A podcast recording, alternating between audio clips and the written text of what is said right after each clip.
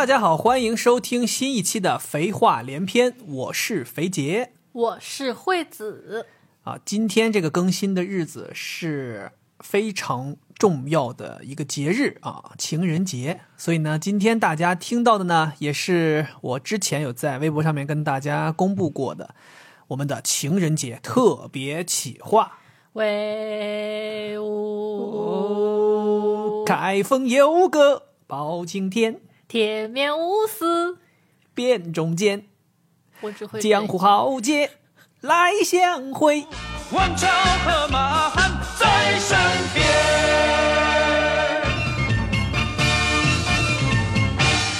哎，所以我们这一期的策划的灵感呢，是想到了，就是说，因为我和惠子两个人在生活当中有非常多的矛盾啊，我们两个人真的吵了无数的架，但是我们经常就有最近没有怎么吵架，怎么了？闲着无聊了是吗？觉得平淡了呗？想要想要想要较量一下子呗？啊，不敢是说没有练手了呗？最近啊？不敢，我不需要练手，哦，所以我上来就是满级。一一脚给我蹬老远。所以我是想到是说，这个情侣之间、爱人之间，包括夫妻之间，大家这个甜蜜的故事大多都差不多，但是呢，这个矛盾，我是觉得就各有各的意思了。所以这也也分种类，也分种类啊种类。哎，你还真别说，咱们征集的来的这些故事，十几个故事，没有一个一样的，是吗？那甚至都没有一个雷。同的。那跟我们的故事有一样的吗？有一些是可以衍生到我们的故事当中的。哦，啊，所以我们这期节目的策划呢，啊，我在微博上面跟网友们征集了一些大家情侣之间日常发生的矛盾。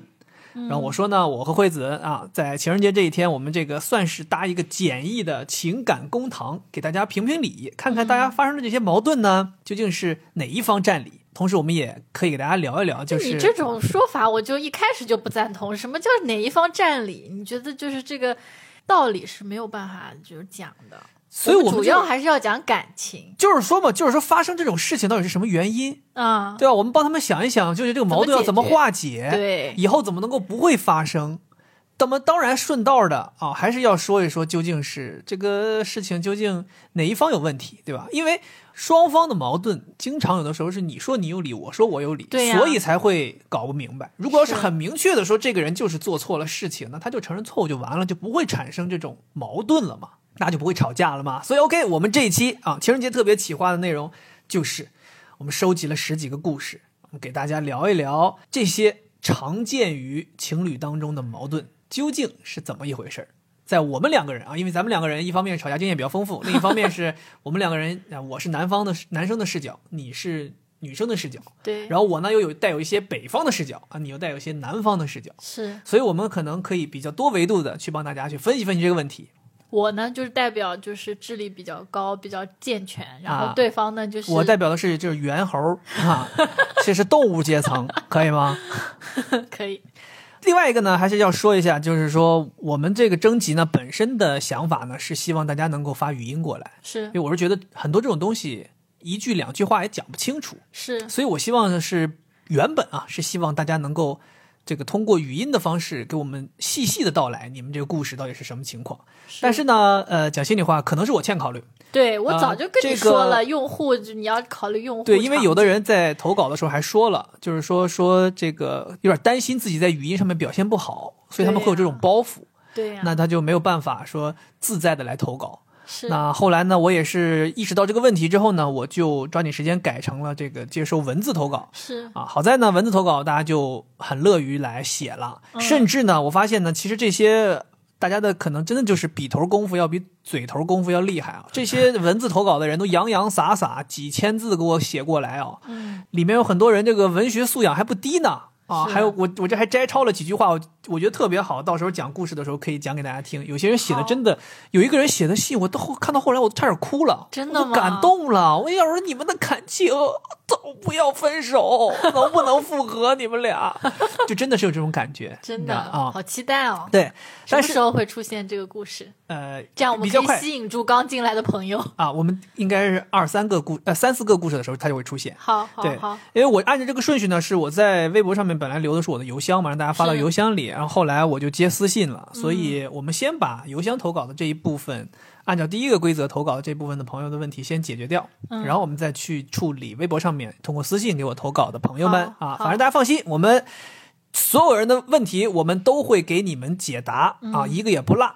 呃，如果我们的时长太长呢，我们这一期节目可能就会分两期。对所以具体看我们录到最后啊，这个情况是个什么样的。好的，好吧，刚才说了，虽然并不是每个人都投了声音，但是、啊，在众多的投稿朋友当中，有一位朋友投了声音，所以我们就把它放在第一个。我们第一个先来听一听这个。呃，怎么说？抛开脸面啊，这个这个敢于 呃敢于这个按照规则来玩的这个朋友给我们投的声音，他讲了他的什么样的故事？让我们先来听一下。Hello，废话连篇的听众们，大家好，我叫牛百叶，也可以叫我禽兽。嗯、我本来是要和对象一起录这个音频的，但今天早上呢，他出差走了，所以现在就只剩我一个人。我们早上一起去机场的时候，还在听最新一期的播客。嗯，中间我暂停了一下，就是说了两句关于正在进行的冬奥会比赛，然后我对象可能就没有在听我说什么，毫不客气地打断我说：“我不要听你讲了，我要听惠子老师讲。”我说：“OK。”那就听惠子老师讲。就是我是那种遇到任何不愉快，可能发生很小的一件事情，我的脾气就是瞬间火大。而我对象不一样，他每次都会非常镇定，就好像什么事情都没有发生。有一次洗完澡，我看到我对象手里拿了一瓶水，我问他：“你为什么不用杯子接直饮水？说了很多次了，你怎么还是直接拿瓶装水喝？”然后我可能就在这儿一直叨叨，他终于听不下去的时候，就说：“怎么了？在家喝一瓶水怎么了？”我的脑子就是怎么了？你说怎么了？我说我们家里装这个直饮水，不就是为了能够直接喝到这个水吗？为什么还要喝瓶装水啊？然后他可能就觉得呢，那我们买了这么多瓶装水，不就是为了喝吗？好像也没什么不对。我的想法呢，就是买那些水呢是为了出去的时候，有时候要开车要出去玩，可能随手拿个一瓶两瓶。还有有时候去跑步的时候也会带上一瓶两瓶，而不是说为了在家里就是口渴的时候去喝那些水，因为家里也有热水壶，也有这个直饮水可以直接喝的，为什么要去喝瓶装水？我当时就很生气，很生气，非常生气。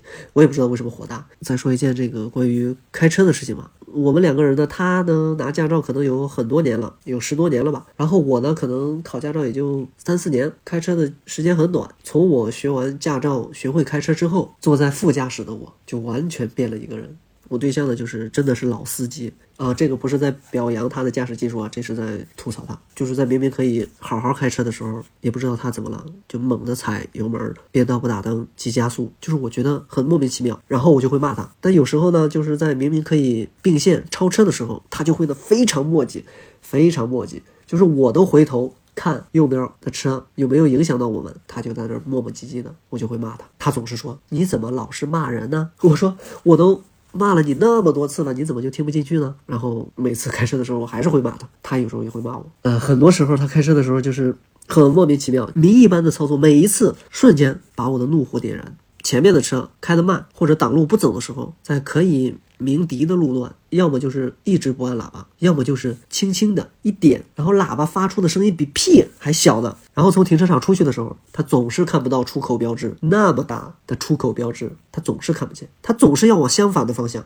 我不知道他是故意的，还是就是在几条直行车道都有车的情况下，他每一次都能排到车最多的那一条车道。就是因为这些事情嘛，就是因为这些小事，我就会一直的在副驾驶上逼逼，他就会嫌我逼逼。OK 啊，哈，还首先也是非常感谢这个禽兽朋友啊，这个牛百叶啊，禽兽，我们在微博上面这个作为网友的关系很熟悉了，然后他经常会出现在我的评论里，也会出现在惠子的评论里，主要还是在我这儿，他是我主要的粉丝。是对对对对，因为他的他就是有一段时间经常会发他家的那个狗，对 就是我不论惠子写什么呃内容的微博，他最后都是来看看狗吧，看看狗吧，看看狗吧。我现在就是觉得就是我就脑子里头一想起禽兽，就是这个狗的脸。他的这个，我觉得他还是很用心的，然后给我们讲了很多故事。他其实发来的东西很长啊，我为了呃缩短这个时间，我其实在中间精简了一些部分，就是挑了他的核心的问题，呃，给大家呈现了。我们总结一下，其实他的这个问题主要讲了两件大事儿嘛，一件是他对象在家里面不喝凉白开，不喝直饮水，嗯非要喝瓶装水，对然后他看着不爽，对啊，让人家不能喝瓶装水。对对？吧？第二件大事儿呢，就是这个开车，他非要对人家作为司机的这一位朋友指指点点，对不对？指指点点。对。OK，还有一个。就是他刚开始的那个事儿，就是我在跟你说话，那个难道很那个兴奋的说一件事情，但是你却要打断我，然后说一个别的事儿。哦是吗？我以为那个只是单纯的是为了夸我们，那不是他们的矛盾，是我是是我狭隘了。这个不是我们也经常会出现吗？那你那个就属于人家这个明显，你看人家讲那个话，我不要听你说话，我要听惠子老师。我对于你对我的敷衍，我是那种大家朋友们不知道有没有遇到过，就是你在讲一个事儿，比如你说，哎，那个我我今天看了那个比赛，真的特别精彩。然后对方没有做任何回应。当你开始讲第二句的时候，对方嗯嗯嗯嗯嗯，就明显就是没听 没听第一句啊，就是那种他回答嗯嗯嗯的时机根本都不对，嗯，都是你知道吗？就是那种很敷衍。所以我觉得他主要就是这两大两个大问题，好吧？我们就就针对这两个问题来说一说。我先说好不好？我先说吧，要不嗯我因为我我可能是从比较就是这个草草民的这种角度就不专业，怕怕我讲完了之后你没话讲，所以对，让你先讲。对对对对对，因为我讲完之后，你还可能会根据我讲的一些错误的事情，还可以再讲一些，就顺便把我也纠正了你。好吧？嗯我是首先觉得这个咱们这个禽兽朋友啊，嗯这控制欲稍微有点强了，嗯或者说有点太强了。嗯首先，这个喝瓶装水这个事情呢，我是觉得家里既然有，喝就喝了。嗯呃，当然呢，如果要是两个人都能够按照家里的规矩，这个喝直饮水、喝凉白开，那当然好。嗯但是如果对方呢，就是说我就是有自己的行事方式，嗯他也无伤大雅。就是说喝瓶装水这个事儿也无伤大雅，嗯他并不是说这个人喜欢在家里撒尿，我这种就是非常影响这个 这个家里的这个情况的，他只是喝瓶装水，我觉得是可以接受的。嗯或者是说，如果他真的每天都喝瓶装水，一口凉白开不喝，一口那不喝，他就是想喝喝瓶装水，我觉得大家可以聊他为什么喜欢喝这个。嗯但是单纯的说，因为他一喝你就生气，他一喝你就生气，嗯那这个东西也解决不了问题。嗯只能说大家先先说聊聊清楚，对吧？嗯嗯他要是说偶尔，比如说我今天就是突然间，比如说凉白开没凉，直饮水又太冷，我就是想嗯。喝一个室温下的瓶装水，是。他可能就拿起来就喝了，甚至他可能他也没思考过说我可不可以喝，他心想说那就我家的东西有什么可不可以的呢？是。可能是这种原因。嗯。那至于另外一个这个开车指指点点的事情，我作为一个司机，我就要说了，嗯。一言以蔽之，你坐在副驾驶上就把嘴闭了，真的，我讲心里话，就是司机特别讨厌副驾驶的人或者坐车上的其他乘客对于自己指指点点，所以我是觉得开车你就让驾驶员去开车，他开好开坏你就让他开，说白了这是他在驾驶。同样的道理，如果换成你驾驶了，你肯定也不希望别人说你指指点点，所以说就是他驾驶的时候你就不用说，你这个东西肯定你就像他说的，他控制不住，这更从侧面说明了他就是控制欲很强嘛，所以他控制不住，他要控制欲不强他就控制住了。而且我从一个司机的角度来看啊，就是确实被副驾驶的人指指点这个指点那个，确实很难受，因为开车这个东西是一个讲究自己节奏的事情。哎，那你觉得我会指点你吗？天哪，你别提了，为什么过年期间开车一直让你坐在后头，一坐前头就就开始烦人？就是我跟你讲，我跟你们讲讲分享一下我们的故事啊。惠子坐在副驾驶上会出现几种情况啊。第一种情况就是，他老是害怕，对，对于你的驾驶技术完全没有任何信心。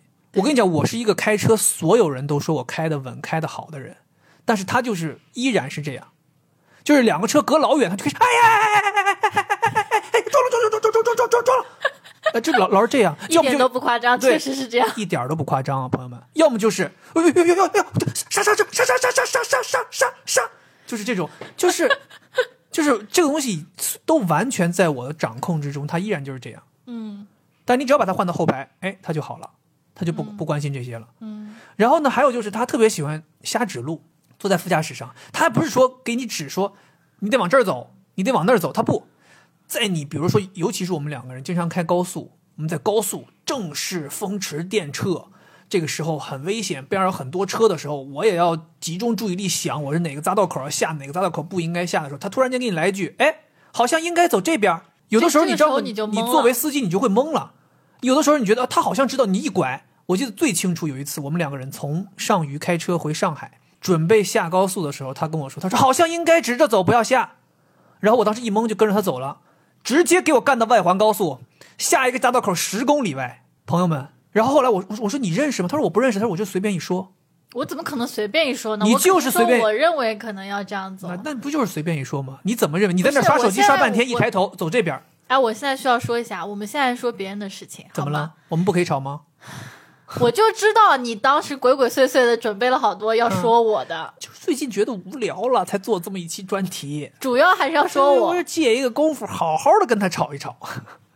啊，对对，不是不是为了说你，讲心里话，就我只是说，我举这个生动的例子，就是告诉大家，你看坐在副驾驶去指挥驾驶员，会造成非常多不必要的麻烦，你懂吧？比如说你那种一惊一乍的吓唬人家，因为驾驶员也会也会有心情波动，也会有情绪波动，你这么一整，人家也害怕，反而更容易出危一惊一。乍那是我也控制不了，我确实很害怕。我不知道为什么坐在副驾驶，只要不是我爸开车，我就都害怕。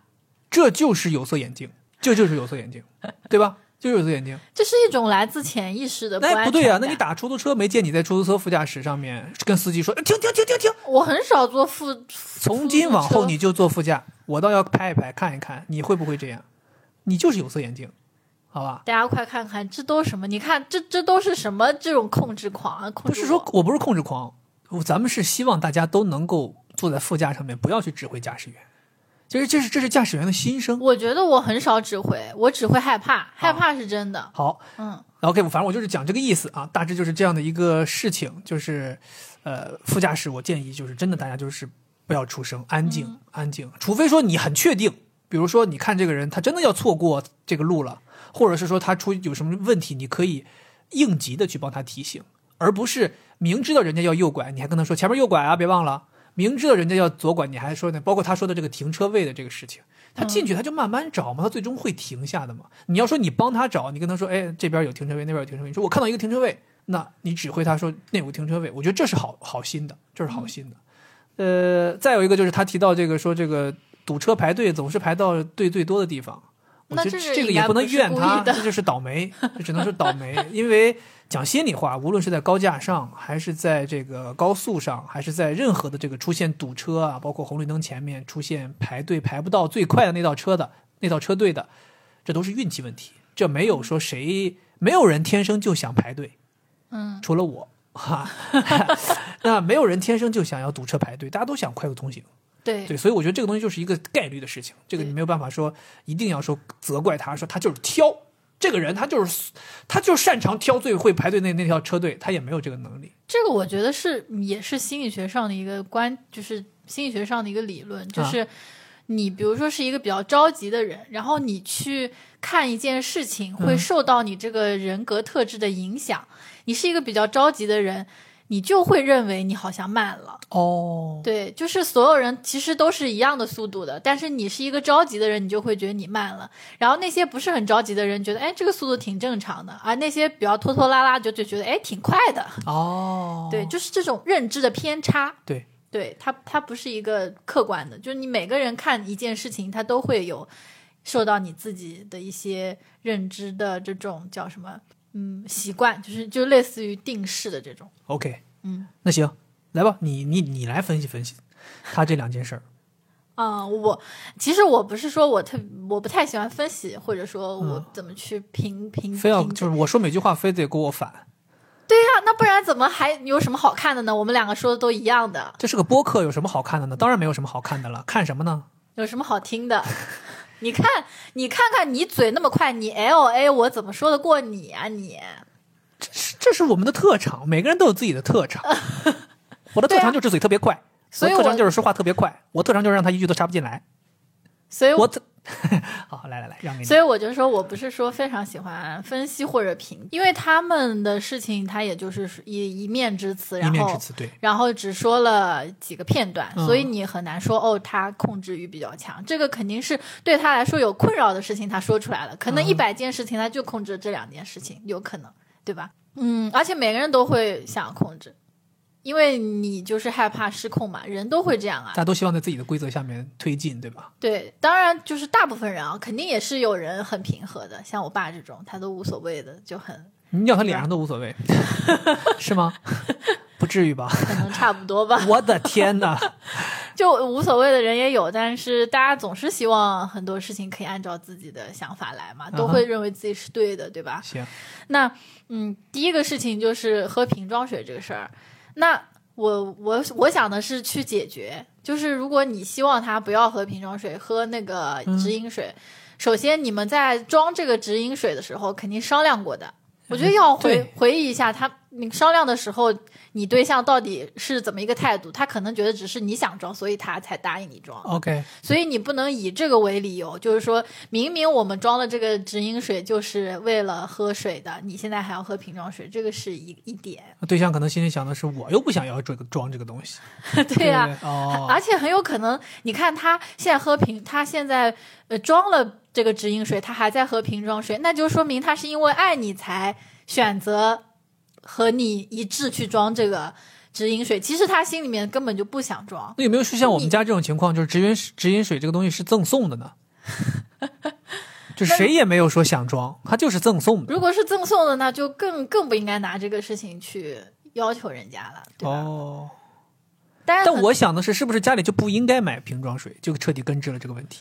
那他们为或者说你们哎，比如像，那我我忘了他说的是他们一起去买的，还是他他这个？他说家里面。会准备瓶装水那，本来那是用来干嘛的呢？他不是说吗？有有，比如说他们要开车出去玩了，他们带两瓶儿；他们要去跑步了，带两瓶啊。哦，我之前家里边有一段时间，你记不记得也准备瓶装水？嗯现在我不准备，原因是我觉得如果你要开车出去玩，你可以把瓶装水放在车后备箱里，嗯，这就是你平常开车用的瓶装水。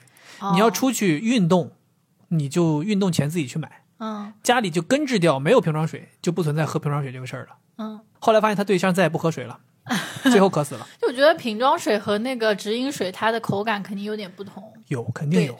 所以我们可以思考一下，他为什么要喝这个瓶装水？可能是口感不同，还有可能是拿着方便，就是一个瓶子嘛，它不像杯子还要去倒，很很麻烦。那如果你真的很希望他喝那个直饮水，你可以每天帮他倒啊，或者你帮他装好啊。发现把那个喝过的瓶子全留下来了，趁他不在的时候全给灌上直饮水了，然后又又拧一拧又放回去，然后弄个包装搁那放着。他这个对象天天拿这个瓶装水，其实喝的还是直饮水。对，看这这多贼呀、好特贼，从这方面就根治了对于家里面的一些规则，啊。就是到底是要干嘛？不管是其他的事情也好，比如说家里面要不要开灯啊，要不要开窗啊这种事情，两个人一定要提前就是说好。商量好，对，或者你第一次发生冲突，或者第二次发生冲突的时候，就把这件事情拿出来说，不要觉得这是一件很小的事情。得讲透。对，我们就不用去约定了，因为有的时候你就死在这种小事上。对，因为小事儿多了，我跟你讲，很压人的。对啊，因为今天一个瓶装水，明天一个变道指指指点点，后天又停车位就吵一架，对吧？就很容易，最终积累积累，有一天就爆发了。对开车这个事儿你怎么看？指指点点这个事儿，作为这个也是比较习惯于指指点点的人，他指指点点，肯定是因为他嗯内心害怕，就是有焦虑，就是他内心很害怕，他坐在那边他就不是？我觉得不是害怕，嗯，我觉得他就是就是还是想自己开，所以他就对别人开他就很不满意。啊有的人是这样的，有的人是有很强的驾驶欲望的，啊他就觉得我驾驶这个东西，我操控这台机器是最棒的，别人操控都不达不到我要求，达不到我满意的程度，嗯所以他就会为什么他会觉得你该变道不变道，嗯你该加速不加速，你该选这条队不选这条队，因为他认为我要是开这辆车，我肯定是最佳时机变道，最佳时机提速，最佳时机选队，选一个最快的，地最快的速度通过了。所以他就是着急嘛。他为什么他内心就是一个着急？可能是着急，但是我觉得总因为因为我从我心里头去想，嗯就是他是不是会产生这种比较？他觉得我的驾驶技术就是比你好，我其实就是我希望按照我的样我的样子来驾驶，但是你要明白，这不是你在驾驶。就是坐在副驾驶的人，我我不是这么认为，因为我的驾驶技术也可，我完全承认我的驾驶技术比你差。嗯但是我坐在副驾的时候，我还我也挺想想指挥的，嗯就是我对你可能是一些不信任，就觉得你可能会走错。啊，对你不指挥我肯定走不错。你不是经常走错吗？经那就是常什么这个匝道口没有变道，然后变实线了，不能变过去了。那不是都是？第一次去到一些地方，那不熟悉路吗？因为你们都在这辆车里面，嗯所以呢，我的所有的前进的方向和速度完全由你决定，嗯，所以我完全失去了控制。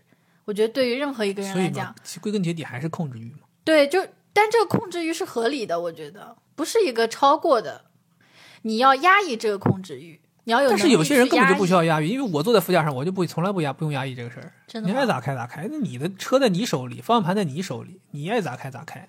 哦，那可能你就是你指指点点真的就快了吗？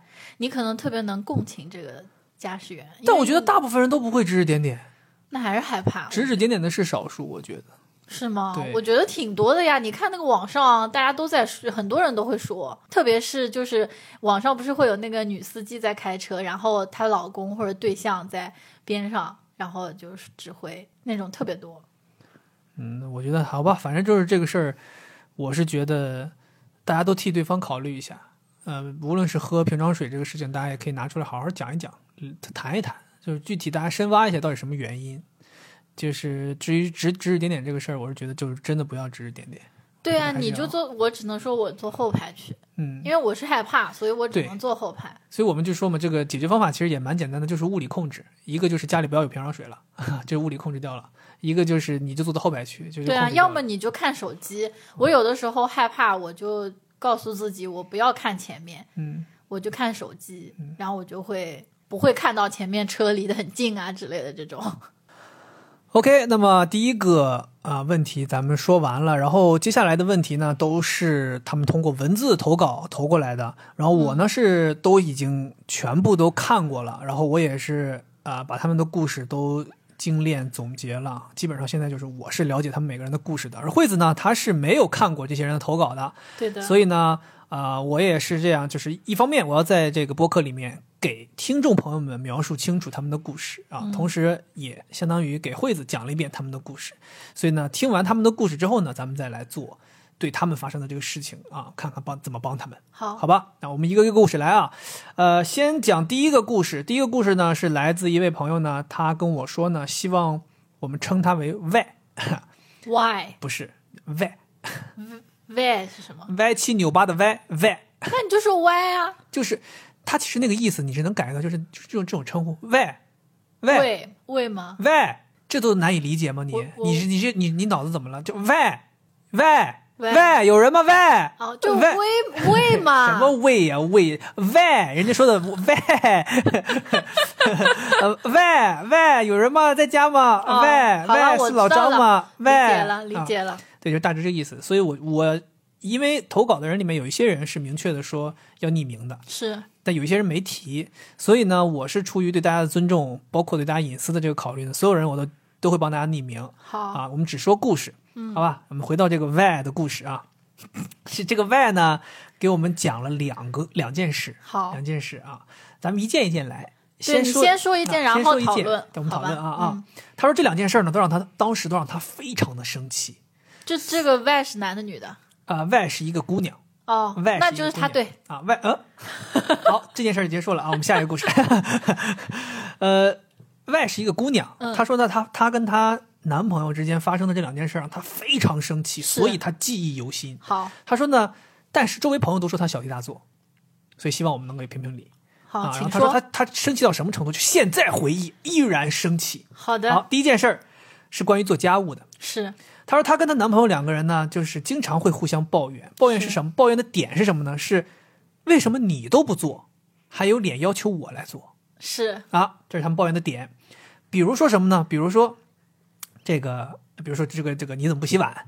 他说你不也没洗吗？这是男的女的说的，就是说他们俩会会有的时候因为这个事情讨论，互相之对，间，应该是既然是个女生来写写的文字，应该就是抱怨男生会这么这么说嘛。嗯，然后这个女生呢就很苦恼，很苦恼之后呢，她就想说，我要找一个机会来证明给这个男的看，其实是你不做家务。嗯所以他做了一个事情，就是他有一天他故意揉了一个纸团儿，嗯，扔到了这个男孩子的鞋边上，他就等啊等，等啊等，足足等了四天，这不就是你吗？那个纸团依然没有人碰它。这不就是你吗？然后那个女孩就问这个男孩说：“你鞋子旁边有一团纸，你看到了吗嗯，？”男孩说：“我看到了。”女孩说：“你看到了，都四天了，为什么不剪呢对，？”男孩反问他：“你不也看到了吗？你也没剪呀？” 女孩说：“那团纸就我他妈扔的，我就是为了考验你。”哎，所以你你觉得这他俩谁有问题 我一下子感觉被绕进去了，啊？谁有问题？你说谁有问题？这明显就是那个男的有问题，他都看到了，他怎么他怎么不剪？哦，对呀、所以就是说，就像刚才他一直在说，这个事儿在我们家也发生过，也很像，也很像。你是故意不收拾，看我我会不会收？哎，我要觉得，首先这个这个这个事情，这个案子也不难判断啊，这个真的就是怎么说，很明显，这个叫什么责任关系很明显。对啊啊，男孩全责嘛。对呀、他都 看到了，他不捡，他又不能确定这个女的看没看到。哎，所以就是说嘛，我首先要说的是，男孩看到了活儿还不干，然后回头还有脸说啊、你不也没干吗？以这种话来说的，我觉得就是真的是已经很不要脸了，就是很不要脸了。然后同时啊，我要说 Y 他的做法非常的棒，哎呀，这个段位非常的高。这不就是我跟你讲？我我给你们讲啊，我之之前就干过这个事儿，我之前干过事儿，因为啊，这个世界上总有一些人，他不见棺材不落泪。你没有铁证给他摆到他面前，他总可以说你拿什么证明啊，对吧？你知道吗？我给你们讲一下我们的故事啊，又开始讲必须要讲，，必须要讲，好吧？我觉得我必须要讲我。不想录了。哎，为什么？你觉得就在指责你是吗？不是呀，现在我们说的是要去听别人的故事，现在别人的故事都就这么两三句话就结束了。我是为了告诉大家这个方法好用，这个方你法这是在真的好用。挑起矛盾。没有矛盾，这个方法真的好用。我只给大家讲一下这个方法的案例，懂吧？大家可以去学一下。你看这个 Y 的这个方法呢，其实就是很好的。那我之前用过一个什么方法呢？之前有一段时间，我们两个人在英国的时候，惠子呢，她就这个老穿一件帽衫，老穿一件帽衫。我就跟她说：“我说你能不能不要天天穿这个帽衫了？”她说：“我没有天天穿啊，我就今天穿啊、我最多昨天穿了，我今天穿了，我就最多两天啊。”我说你已经好几天都这样穿了，你已经有有差不多一个礼拜都在穿这一件衣服。他说不可能，他说你你你怎么证明我都在穿？好，我不跟你吵。然后从那天开始，我每天都在我的备忘录里面记录他今天穿了什么。我记了十四天，这十四天里面有超过十天他都穿的这件帽衫。后来我就把这个拿给他看，他就哑口无言。所以他现在也是非常自己清楚，这个要频繁的换衣服，否则就会被我抓这种。这件帽衫就是一件蓝颜色的拉链款的 Super Dry，这是一个植入，这件衣服我跟你讲，后来他他特别好。后来他又穿，最后我实在是没办法，我把那件衣服扔了，我这把我逼急了。我跟你说，我就把这衣服给扔了，我就直接就给撇了。我跟你们说，哎，这就是第二个方法。如果这个人就是怎么都死不悔改，就可以做出这种极端的操作来治对啊，这个人死不悔改，我就把这个纸团扔了，然后他就这个 Y 的男朋友要是死不悔改，就把这个纸团塞到他嘴里，好吧？OK，那么但但我觉得你说的这个跟他这个方法不一样，他段位比你高，你这段位比我高你这个只是记录，相当于他只是在记她男朋友没有打扫家务。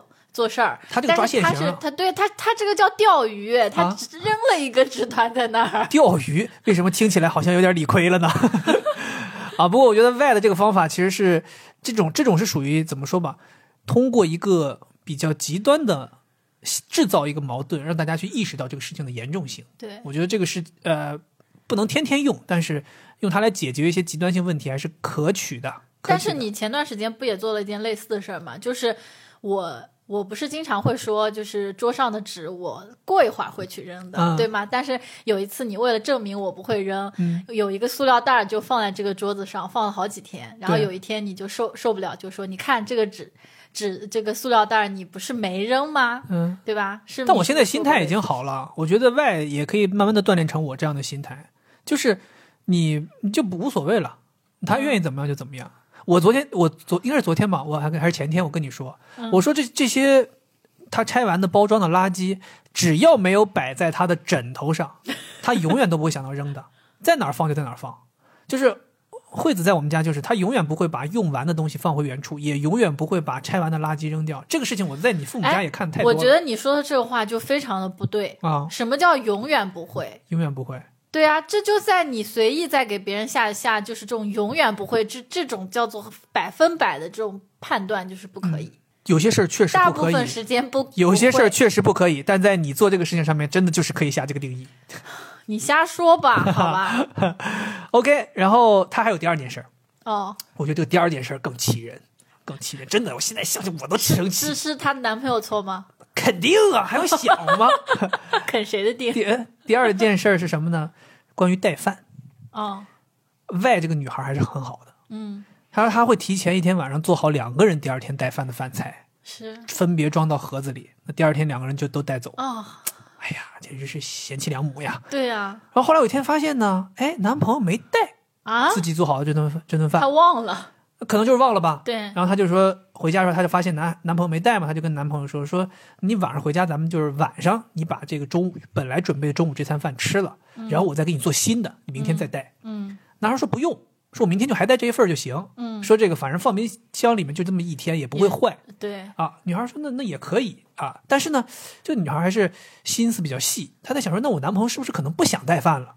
她就说，她说你要是真的不想带饭也没关系，是，咱们可以停一段时间，我也不做了。嗯那呢，你呢就是说这个叫白天可以跟同事一起出去吃午饭。嗯男孩说不是真的没有，就是忘了，单纯就是忘了。嗯，那女孩说那也 OK。结果第二天早上起来，女孩发现男孩还是没带，但是呢，奇妙的事情是，就摆在这盒饭旁边的牛奶和面包，男孩早上起来拿出来吃完了又放回去，但是没有拿这盒饭。哦，女孩的意思就是说，你都已经打开冰箱，拿了饭盒旁边的牛奶和面包，吃完了又放回去，说明你肯定是看到了这盒饭，但你依然没带。哎，那这个我不认可，别讲，你听，听我，你先别说啊，先听我说。然后女孩就是因为她是这样的想法嘛，嗯所以她就很生气，嗯，生气到什么程度？她把那个饭盒拿出来，在自己家的那个理石台面上面直接就给干碎了，哦，然后就非常的生气，然后她就问男孩说：“你到底是不是不想带饭对，？”男孩就是还是说：“说我没有，说我就是忘了，是，说我就是忘了。”嗯然后这女孩也把这个事儿讲给自己的朋友听，朋友都觉得她她很搞笑，就觉得尤其是他把这个饭盒碎了这件事情很搞笑，嗯，所以他想问一问，说就是是不是自己真的太斤斤计较了，或者说脾气太暴躁了？如果是这件事情的话，我还觉得确实有一点所以你认为这个男孩是没看到？没看到，你认为这个男孩基于上一件事情的情况，跟你的性格应该是非常像的，对。所以就基于有可能是这东西摆在眼前你都看不到。对呀、我就看不到呀，我就经常做这种事儿。经常有的时候问我手机在哪儿呢？其实手机就在眼前面你看我今天就是我又忘了把伞带回来了。啊。我只要把伞拿，我只要把伞拿到单位，啊，一定是伞要在单位过两夜因为我晚上一定不会拿，除非那个雨已经下的要把你淋湿透了，你还会才会上去再拿。今天我哦走到路上的时候有一点点小雨，但我已经懒得上楼了。有点开脱的意思，我觉得。我跟你说，她这个男朋友甚至有可能他走到楼下，他记起来这个事儿，嗯，但他都懒得上去懒得上，就这就是我会做出来的事儿，天哪，真的。这种男朋友是脑分了吧？他忘了，真的。OK，我觉得，呃，在我们两个人的这个，哦，我要再补充一下，因为我前两天也自己在带饭嘛，好像有一天我自己做的我都给忘了。不，我觉得 忘了带，比如说他第一次这种忘了带，我是很非常能理解。对，我们主要的集中是在于他第二天吃了隔壁的东西，还没带。因为他我去拿隔，我去拿我的面包牛奶，我根本不会看旁边有什么东西。对对对，所以我这个事儿，我觉得我们要分开来想的，就是，呃外可能在这件事情上面确实因为第一番儿导致他第二番儿就很生气，这个是很能理解的。但是我们如果单独来看的话，你说存不存在他第一天就是忘了，第二天他也是没看见这个可能呢？当然是存在。对对，但你说存不存在？他第二天看到了，他还是不想带呢？我觉得也存在，这两种可能性都存在。就是说，呃，所以我们就没有办法给人家下这个定论。嗯，嗯然后，其实这件事情呢，另外呢，就是我觉得她也一直在说，说她男朋友一直都在很诚恳的认错，嗯就是说，哎，我忘了，我忘了，我忘了。对，我觉得这也是一个很好的态度。但这种是让人觉得敷衍，敷衍啊其实有点敷衍，因为你没有做做做到呀。对，所以我我给他们有一个建议啊，嗯给他们有一个建议就是，呃，我觉得中午带饭这件事情，嗯，尤其是我不知道，因为我不太确定他们两个人的年纪啊，是，我是觉得如果你是年轻人，嗯比如说你在职场这个时间还不长，嗯我是不太建议中午带饭了。因为为什么呢？其实大家都知道，中午带饭肯定是省钱，是，他会自己做饭的成本是最低的，嗯比吃外卖啊，比去外边餐厅吃肯定都要便宜。是，但是呢，我觉得年轻人在职场上面有一个比较重要的环节，就是跟大家多接触。嗯而你中午如果说你很早，你刚参加工作，你就每天中午自己砰撑是在那儿吃盒饭，吃自己带的东西，嗯，你就缺少了一个非常重要的每天都有的一个多小时跟同事之间接触的机会。那你以前跟同事都是就是吃外卖吗？我们从来都不吃外卖，我工作这么多年都是出去吃。对但我工作这么多年，就就我最近的这家公司，他们都带饭，哦我反而是一个就是啊中午没人跟我一那你这么你这么说就要就要看情况了嘛？对，就我的意思就是说，如果同事们大家都是出去吃饭的，嗯那你就跟着大家随大溜一起去，因为讲心里话，我们其实受到很多，比如前辈的指点，或者公司里的八卦，嗯或者说很多这个你平常很难接触到的人呐、事啊，嗯很多都是通过中午吃饭这一个小时左右的时间得到的。嗯就如果你真的把自己跟大家割裂开了，是嗯无论是大家吃外卖，你去出去吃，还是大家都出去吃，你自己吃这个带的饭，都是一个割裂的过程。对这个其实对于职场新人，或者说你刚加入一家公司，其实不太好的，嗯嗯尽可能跟大家融在一起，嗯嗯好吧？呃，对，所以外的这个事儿呢，我们就给大家解释到这儿嗯啊。我觉得，呃，男朋友认认错态度还是挺诚恳的，我觉得你还是可以给他机会的。但是下次呢，就别太着急把那个饭盒摔了嗯啊，就是。有情绪我能理解，因为嗯。我也是个情绪来的挺快的是。人，但是就是咱们还有一个原则，就是来了情绪，尽可能不要损坏东西。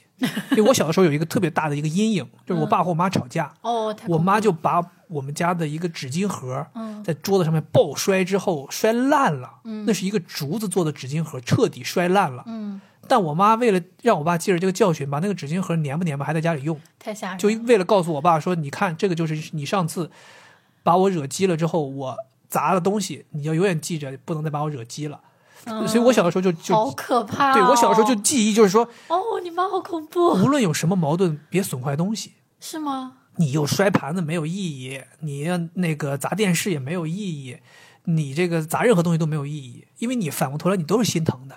怪不得你砸东西只会砸公共场所的东西，什么垃圾桶给人家踢爆了，花坛给人花坛给人家碎了，还有就是在那个我们以前英国那个宿舍楼下的那个洗衣房的那个墙壁，它有点铁铁的，你都给人家砸出一个坑来。所以我在家里面如果发脾气，我只会打枕头，好吧？OK，我们下一个故哎事，。但是我还没讲完啊。哦，对，我觉得他，我倒觉得他砸这个饭盒没什么问题，因为从他他的角度来讲，他就是很生气啊。那哪有问题呢？主要的问题就在于，我觉得他他第一次我听着我就觉得他问题很大，就是第一次人家忘了带了，他就问跟他说，你如果不想带，我们以后就不要做了。这这这不不，人家这个，我觉我我觉得文字里面他讲那个意思就不是有态度的，就单纯是询问，你是不是不想带饭？嗯，但你是觉得这个询问有点那种不是呀，那你人就忘了一次就这么问，我觉得还是有点。注意说话的，他们还是应该注意一些沟通的方式方法，对不对？对啊，哦你你第一次你就只要问你喜不喜欢吃我的饭呀，嗯你你不带是为什么忘了呀？不喜欢吃，但我就是忘了，我可以带。不喜欢吃那就不要带了，OK，好外的这个事情，然后我们讲下一个故事。下一个故事呢，我们我这个，哎呀，下一个故事就是我说的那个文字写的非常细腻的，嗯哎呀，必须得把它拿到前面来啊。嗯，这个人呢，我给他个代号呢，就是热心听众八零后女士，说她自己是一个八零后，这也太长了吧？就是就是个八零后女士吧，八零后女士啊。好，哎，她这个故事真的是非常感人，我我摘抄了两段话，两段话。啊、哦我要说一句，她这个投稿的开头啊是说说看到我在微博上面使劲儿吆喝，让大家来投稿，所以呢，他就很担心我们这个收不到投稿，导致我们这播客就停了，所以呢，他就说要来捧捧场。我觉得首先感觉跟刚才那个 Y 差不多，就首是首先是要感谢他，我真的很感谢他，很感谢这种听众朋友们担心我们会停更甚至停播啊，然后给我们这个出力，真的很感谢。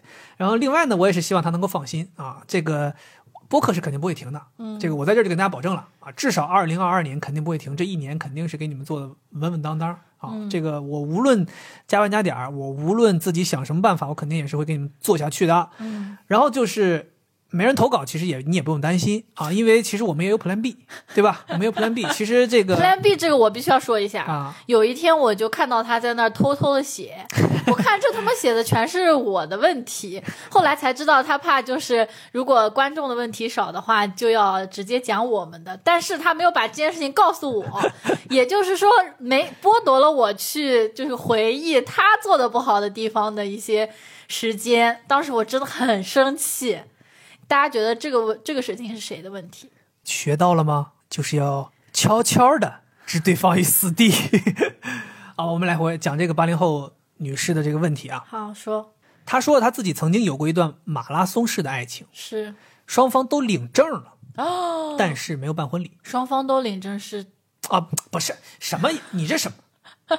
怎么二婚呢？就是他们俩他们俩领领证了了，，这不嗯这不怎两个人领证了，但没有办婚礼，好，最终还是离婚了。天呐，好可怕哦！离婚之后呢，她就遇到了一个九零后的男孩儿，嗯，哎，所以她现在要讲的是她跟这个九零后男孩儿的故事啊。感觉我离婚应该也能遇到九零后男孩你现在相处的就是一个九零后的男孩啊儿。呃，零零后男孩啊，然后呢，这个他说他整篇这个文字就是我刚才说的，就是那种写的极度幸福，看得我又一看前面微笑。是跟这个九零后跟九零后男孩的故事，嗯我太幸福了。前面我就幸福的我都微笑了，后边我有点想哭了。先给你读一段啊，嗯他让我微笑的这一段啊，好他跟九零后，你想他肯定是中间有有一个代沟的，就有这个年龄差的嘛。是他这么写的啊，我给你们朗朗读一下。他说：“我会告诉他 EVA 是一部神作，他也会说，那你可能没看过《进击的巨人》。我会安利他去。”我重读啊，我这这情绪一下 拿出我那个志向树那我情绪刚才一下有点波动啊，我再读一遍。我会告诉他 EVA 是部神作，他会说：“那你可能没看过《进击的巨人》。”我会安利他去看《盗梦空间》和《海上钢琴师》，他会告诉我如何通过科学上网去网飞看《怪奇物语》。印象最深的是，他曾经花了一周的晚饭时间给我口述《三体》这部小说，甚至后面我去看了小说原著之后，还觉得似乎是他口述的更精彩一些。讲完了，讲完了哦，好感动，我都给就这种，这种年龄段的这种碰撞，嗯这种爱情，嗯两个人为彼此，好期待，我也想要有人跟我讲什么，就是零零后的世界。哎，这是他们他说的一段啊。然后呢，他们俩的问题是什么呢？嗯他说他俩很少吵架，嗯大部分呢矛盾都是用说“嘿，你想不想来聊一聊这件事情呢？”这种方式来探讨解决。这个是谁发起的？这个我不知道，他没说啊。嗯他说后来有一天呢，他自己看了一场电影，嗯回家之后想跟男朋友去分享观影感受，结果发现男朋友在收拾行李。嗯聊了很久之后，他才从男孩子口中得知，说其实在这份感情的相处当中，男孩子一直是存在很严重的自我怀疑的，嗯加上男孩的家庭强烈的反对，啊他自己反抗也无效之后，他只能决定分手了。嗯，然后难受。对这个男孩他自己跟这个女孩形容说，我们这段感情的崩塌就像是滚雪球，嗯其中的自我怀疑就像是暴风雪，嗯最终导致我们的爱情雪崩了。所以说，就是他说他们两个人直到分手也没有怎么吵架过，嗯也没有怎么吵架过。他另外还有一段话也写得非常的好，我也摘下来了。他说啊，过去很久我都在想，原来情侣间吵架也需要勇气，勇气是在于即使明知道吵架是因为无理取闹，但我还是有勇气爱那个非常不可爱的你。嗯即使明知道吵架争论对错是很没有意义的事情，但我还是有勇气笃定这次依然你会让着我。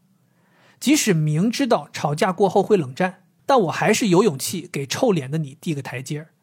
即使吵不出个解决方案，但我还是有勇气站在身边跟你一起面对。即使吵架也许就分手了，但我还是有勇气破镜重圆。即使吵架也许从此陌路，但我还是有勇气去回忆最初坚定选择我的你。他说他写到这里，他自己不争气的又哭了。我现在都想哭了。对吧？我觉得他这段写的真的非常好。然后呢，他后来自己在最后他说他回忆啊，其实他们两个人之所以不吵架，是因为其实，在他们两个人这段感情生活当中，对于未来的规划包括说什么时候见父母啊，要不要结婚这些事情，他们从来都没有讨论过。是，能感觉到他很在意这段感情，然后失去了之后他也很难过。哎呀，我现在感觉我好感动啊，怎么办？对我，所以我为什么说我说我看到后面我也是真的很感动。嗯对，然后我是觉得他们这个事情挺典型的，嗯就是他在自己最后给自己的这个总结是很到位的，嗯就是没有爱情规划的，没有未来规划的这样的爱情。嗯其实说白了，他就是处在一个大家很常见的这个叫恋爱的甜蜜期。嗯就说白了，那个所谓的大家被爱冲昏了头脑的那段时期，就大家只有幸福，嗯只有猛烈的爱。当你一旦去掺杂这个未来的规划进来之后，就一定是需要双方都要经得住这个考验的。咱们的人生当中也是嘛，咱们有几个大坎儿嘛，对吧？见父母、谈婚论嫁、装修、买房这些事情，都是非常严重的事情。我觉得你能够在恋爱期甜甜蜜蜜，这不算你的爱情成功了。嗯如果说你把它把这个不能说爱情了，不能算是婚姻，它只是爱情。嗯爱情未必会有结果的，爱情的结果可能是婚姻，对吧？爱情的结果可能会走向婚姻。如果你是奔着婚姻这这这这这一趴去的，那你必须要有未来的规划参与进来。对，对，所以我就说嘛，就是他们两个人的爱情走到结束，就是因为说白了，其实是因为未来的规划一参与进来，他们就爱情就崩盘了，对因为父母反对嘛。其，实说白了，就是在这个环节上面出的问题嘛。所以我想说，就是如果你你的爱情只是在甜蜜，我觉得大家其实要自己心里要有数。嗯你只有你的爱情经过了这些考验之后，是不是稳固的，才能够下一个定论，嗯对吧？然后再就是他们从来不吵架，我也是觉得从来不吵架也是不行的，就感情这个东西还是需要敲打的，对吧？这个东西这个叫什么？打是亲，骂是爱。嗯或者说什么不打不相识，对吧？这个东西就是大家天天不吵架，真的天天相敬如宾，很不现实，这个就就太乌托邦了，那不存在。我觉得你肯定是大家需要吵一吵，因为吵架意味着大家彼此都露出了互相没有办法接受的一面，只有这些东西体现出来，摆在台面上了，大家才能够想办法去解决它，去沟通，去解决这些问题，嗯才会让他将来不再成为一个问题。嗯他们两个人永远都只有幸福，没有出现任何的矛盾。其实并不是双方没有矛盾，肯定是有矛盾，只是还没有体现出来。这反而说明了他们这段爱情的脆弱。一旦出现了矛盾，就会一下子崩裂了。嗯，我是这么想的。我觉得他们不怎么吵架，也有可能跟他们年龄差距有关。其实这个也是是一个我担心的事情。就是女生她年纪比较大，本身女生就容易成熟，那他照顾他了呗。对他到他八零后了，他更能够去包容一个年轻的男孩子，而且他可能爱这个男孩子也是因为他的那种朝气。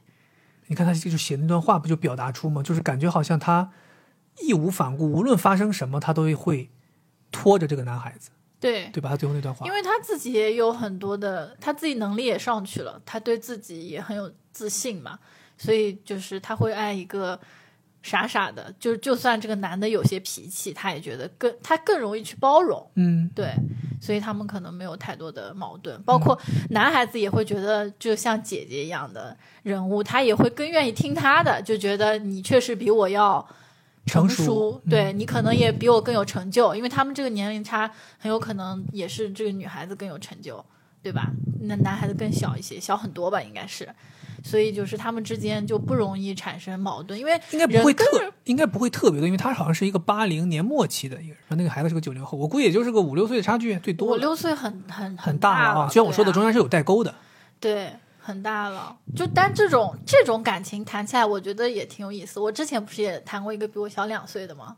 我不知道啊，咱什么都不知道，咱没咱不知道，完全不知道，没没有没没听说过，那那种感觉你也不太会吵，确实不容易。咱没谈过比自己小的，咱不懂那什么感觉，咱没谈过比自己大的，咱哎咱没有那种感觉。没有吗？你不是有个师姐吗？别别说你忘了？来，这棍儿这棍儿掐了，哎，你你说一下，是不是那种感觉？就是什么感觉？你咱没在一起过，别问我。不不是在在没在一起，就是你对那个比你年长的女的，她会有一种，她会有一种母性的光辉，那种不会，我我我谈过那那俩都没有，没有吗？没有。怎么俩？我我知道的只有一个，一个没有，没有，有两个。操，这节目录的真的是，这今天晚上别睡了。呃，那个对，回来回来回来。对，然后另外一个，我其实还有一个，就是想法，就是他们两个人其实客观的自身条件，嗯也是他们俩这个感情走不远的一个原因。怎么什么条件很现实啊，你这个女生二婚呐、啊？有过一段感情经历，而且还是领了证的。对，然后这个男孩子又是年纪比较小，相对年纪比较小，或者说怎么说吧，九零后可能在现在是属于正适婚的年纪。但我我要这样子讲哈，就是说，虽然这样讲，就人家会说你站着说话不腰疼，或者说这事儿没犯在你身上，你你你没有办法，你不能这样说。但是我就觉得，那这男的也不够坚定呀，不然的话，那你这个事情你你总归是，虽然说家庭一定会参与，对，但是如果你真的想好了，你一定是可以做到的。这也就是他说的，我认为就是刚才我有提到的，什么叫自我怀疑？嗯我觉得他的这个自我怀疑就是他他不坚定。对他到底能不能够为了这个女孩，为了这份爱情去抵挡？对你你说的这个我特别认同，就是我刚才讲的，其实跟你这个不矛盾。嗯，就我说的意思是，这个女孩的这个客观的自身条件，她必定会引起男孩的家庭产生这样的疑惑，呃，不是疑惑吧，这个就是所谓的顾虑，对顾虑，所以这是一个现实。那就是为什么我说，我想说的就是，就像你刚才提到的是男孩这一面，就男孩得坚定。既然我爱你，我无不管你是不是比我大五岁，我不管你是不是领过一次证、结过一次婚，对，我只管我爱你，我最终要跟你在一起就行了。对这是男孩需要做的。对那同样，女孩也需要做的就是，女孩也要谨慎。女孩如果发现这个男孩的家庭就是这样不可扭转，其实有的时候你也没有办法继续的坚持下去啊。或者说，女孩在第一份爱情的时候也要谨慎。什么什么叫第一份爱情要谨慎，不要离婚吗？那那个女孩出现这种情况，领了证没办婚礼，最终离婚了，有呢有是男孩问题的可能性吧？如果是这样的话，那就说明你在选择第一个人的时候就没有没有选择好嘛，才会出现这样的问题嘛。哦，因为女孩子是这样，同样的道理，就像你你经常跟我说，同样的道理，就在他的上一段爱情当中，那个男孩的结果肯定是要比女孩要好一些的。嗯说白了，大家在看一个二婚的男性和看一个二婚的女性的时候是戴有色眼镜的，嗯，我是这么认为的。嗯是。对不，过你刚才说的有点启发到我，就是说明我们这个八零后女士，她其实两段感情都不是很顺利。你看第二个，我们不知道第一个，但第二个这个男孩一直说他呃自我怀疑，嗯，那是不是就是说这个女孩她也没有去给男孩安全感。对把这件事情提上台面，就是提出来，就是我们要就像刚才你讲到的，我其实也一直在想，就是爱情这个东西到底是什么东西，我真的讲不出来。什么叫我爱你？其实就是我们一起在规划未来，然后在一些节点的时候，有两个人一起做出选择。我觉得这个就是两个人之间有爱。嗯，如果你让我来定义什么是爱情的话，我的我其实刚才跟你想说的那个其实类似，我把它再讲的明确一点，就是第一个就是我想跟你在一起，对就我想跟你待着。对我觉得这是一个非常明显的一个这个在我这边对于爱情的一个定义，就是我很想跟你这个人待着。对，第二个就是我希望我将来的人生阶段上面是有你的，嗯懂吗？就不不管是我将来要买车买房，我将来还是要去跑马拉松，我将来还是要去出去旅行，我希望在我的做这件事儿的时候，旁边是有你的。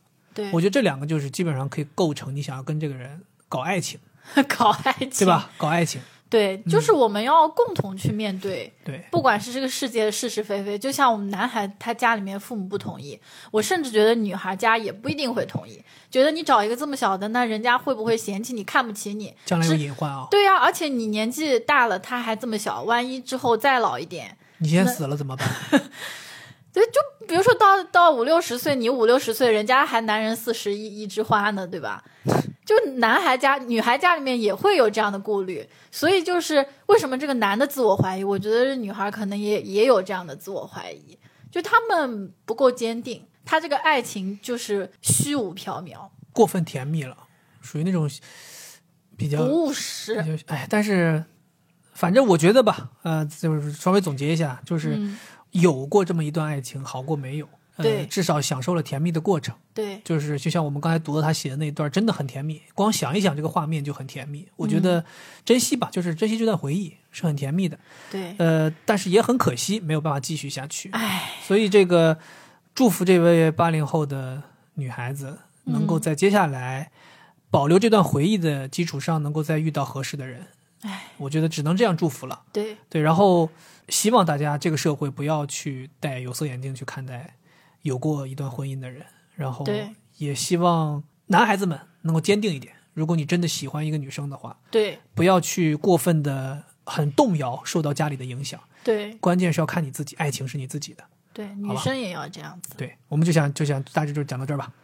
下一个故事，哎呦，下一个故事有意思了。下一个故事，我跟你讲，我很有可能，我跟你讲，聊着聊着，很有可能就骂街了。骂谁骂谁呀、那就是很难。我觉得，反正我在整理这个故事的时候，我就几度很生气，嗯很生气。嗯，真的，我就很想用电波怒汉，我就很很怒他，也很想怒怒怒弄他一下子，弄这个就是弄这个故事里的这个男孩啊，哦，写的是啊女孩，嗯写的是一位女孩嗯、啊。我们这个故事呢，里面出现三个人，所以人物关系比较复杂、嗯啊。我已经尽我所能给整理明白这个人物关系了。嗯里面三个人啊，我先提前跟大家做一下人物的简介啊，人物小嗯传。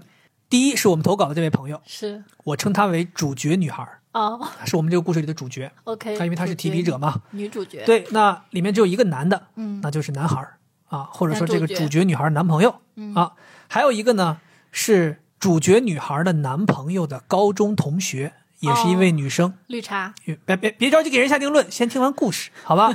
好，我现在来讲故事了啊，人物大家都清楚了，我们讲故事。嗯。首先啊，先概括一下她的跟男朋友的相识的过程啊，嗯。是男孩追的她，两个人相恋了四年，嗯，然后说呢，刚开始在一起呢还挺甜蜜的，小帅小小美，刚开始在一起呢还挺甜蜜的，后来就开始比较频繁的争吵了，嗯。然后中间呢几度分手又几度复合，嗯。然后说呢起初呢几次都是这个主角女孩她提的分手，然后这个男孩呢来哄，嗯这个女孩呢也是不是特别的坚定，或者说还是还是有爱吧，嗯就是说一人家一来哄她就同意了。嗯他们两个人之间最大的矛盾点是什么？嗯是这个男孩啊，他高中的时候追求过的一个女生，嗯当时他跟人家表白被拒绝了。嗯但是呢，咱们的主角女孩说，当她跟男孩在一起之后，发现这个男孩其实还偶尔会和这个高中女生一起打游戏，哦，就是大家还是朋友关系。这什么什么？你别着急，你别着急，这才哪儿到哪儿啊？啊！然后咱们的主角女孩表示，她其实不在意这个事情，没关系，打游戏打游戏。嗯如果是，我，我也不在意。但是有明确表示过，如果你要跟这个高中女孩联系，嗯或者你们要一起打游戏，嗯，你必须要知会我一声，合理。通知我一声，合理吧？哎，后来奇怪的事情来了。嗯不知道从哪里听说啊，就是通过朋友之间传递啊，嗯听说这个高中的女孩嗯，还喜欢她男朋友，不是拒绝他哎，奇不奇怪？所以这就是奇怪的地方呀。你别着急，嗯我跟你讲，你这中间你可能思维都不够用，我都怎么会我都不够用。现在你是不是有点第一个懵点来了？我一点都不懵，啊，这还不够懵，对啊马上就让你懵。然后呢，我来个时候劲儿了，我。哎，那个时候这个主角的男朋友呢，咱们主角女孩男朋友脑袋还清醒，嗯也通过朋友表达过了，嗯，说我咱们俩不可能的。就是说白，他也拒绝了这个高中女孩但的是游戏还是要打。哎，中间肯定还是打游戏。嗯但是呢，他说这个随着时间越来越长啊，他们两个人之间吵架越来越频繁，矛盾越来越多啊。说有一次男孩喝醉了，啊喝醉了之后呢，就给这个高中女孩打电话，非要问问清楚，说当年为什么拒绝他。嗯，然后这件事被咱们这个主角女孩知道了，就提出了分手这，还不分手吗？提出分手了对啊，啊。但是咱们这个主角女孩刀子嘴豆腐心，就是理解可能那个是当年男孩心里的一个结儿，而只是希望跟自己的他是想下一次这个男的打电话的时候帮他拨通这个号码是吗？他就觉得说，可能这男孩只是希望跟自己的过去和解，所以后来嗯男孩又来提复合，嗯他又同意了。嗯时间一晃，就这么过了一年，他俩又因为吵架又分手了。嗯这次分手之后，说男孩立刻就去联系了高中的这个女孩，哦，说要跟人家在一起。我的妈，吓死人！哎，马上让你懵的是，那个女孩拒绝他了。哎，其实我这我这看我就我自己整理到这儿，我就有点懵，就是这个高中女孩是真奇怪呀。高中女孩一看就是回避型，是吗？嗯就是真的就是有点奇怪。然后呢，咱们这个主角女孩真的是心心心眼好，她心想说，我这男朋友呢也没跟这个高中女生发生什么实质性问题，呃，而且自己内心还是很喜欢自己这个男朋友的，所以就是又去提出复合。但这一次啊，不是这她提的分手吗？她提的分手，又要去复又合，去复合因因为她知道她男朋友要去找那个女的了，不是她就是心里头还是爱这个男孩儿。但这是她说的，她说的，但她内心不一定这样想。她内心一直在文字当中表达，就是她真的很喜欢这个男孩儿。哦，好吧，然后呢，她这次又去提复合呢，结果人男孩没同意。没同意之后呢，就过了一段时间，过了一段时间，她就自己生活嘛。自己生活过了一段时间之后呢，哎，牛不牛逼的是，这个男孩又来找她复合，这关系确实比较乱啊。但咱们这个女孩，你就像你知道，就刀子嘴豆腐心嘛，她就同意了。哎，同意之后呢，但是虽然两个人又在一起了，他他他是边缘边不是分裂呃不是这叫什么呃我不说了，然后就是咱们这个主角女孩啊，自虽然在一起，两人又复合，但是一直就非常没有安全感，嗯非常没有安全感。她老想看这个男孩手机，老想确定这个男孩有没有再去联系那个高中女孩了，还让这个男孩删掉了这个高中女孩的微信。嗯结果啊，也就过了一年，发现什么呢？哎哎，注意啊，发现了这个男孩在用一个微博小号给这个高中女孩点赞。小号小号，咱们这个主角女孩就很接受不了了，很接受不了之后，她就去质问这个男孩，问这个男孩你有没有什么要解释的？嗯男孩说我没有什么要解释的。女孩说你是不是要分手？男孩说嗯是。然后这个时候，女孩就非常的不能接受，她觉得这种分手不能接受，嗯就纠缠了一段时间。但是最后，这个男孩就告诉他，我还是要回去跟这个高中女孩在一起，而且还说啊，这一次分手是因为咱们这个主角女孩触碰到他的底线。嗯就是说白了，就是说什么查这个这个微博小号这件事儿触碰了他的底线，嗯你知道吧？咱们现在这个主角女孩就是说自己觉得很委屈，而且陷入了非常深的自我批判，觉得是不是自己做错了？天哪，我跟你讲，我到这儿，我跟你讲，我在这儿就在我现在这个文字稿上面，我就打了个括号，写了五个字儿：什么？什么狗东西？这五个字儿送给这个男生，什么狗东西？过不过分？怎么有脸说这种话？人家触碰了你的底线，你什么底线？我跟你你在外边瞎搞乱搞，这是你的底线。哎，我跟你说，现在就必须要让第一个投稿的那个禽兽坐在他对象的副驾驶上，然后一声怒吼碾压过去，然后把这个男的给撞死。其实就是我觉得我们这个投稿的这个主角女孩，真的我都觉得都有些卑微了，嗯，几度发生问题，太而且这个反反复复的纠缠的这个问题，就是那么一个高中表白过的一个女孩。我觉得你这个男孩，你要前面那段高中时候那段事情，你要是纠缠不清，你不要去耽误别人，你自己好好去把那段事情纠缠清楚了，搞明白了，那女孩到底喜不喜欢你？主要是那女的也吊着他。莫名其妙啊，他们两个人真的莫名其妙啊！一会儿我我表白你，你拒绝我；一会儿我你表白我我拒绝你。这一会儿我要回去找你了。你俩要你俩要是说要要搁这折腾，你俩自己单独折腾去，不要耽误我们主角女孩的这个人人生大好前途。然后就是我们这个主角女孩，你也过分卑微了，你老去你。怎么这个世界没有好人了吗？我倒要你要不这样来，你把这个男孩的照片要不发我看看，我到底是个多么优秀的男生，让人家让你这样。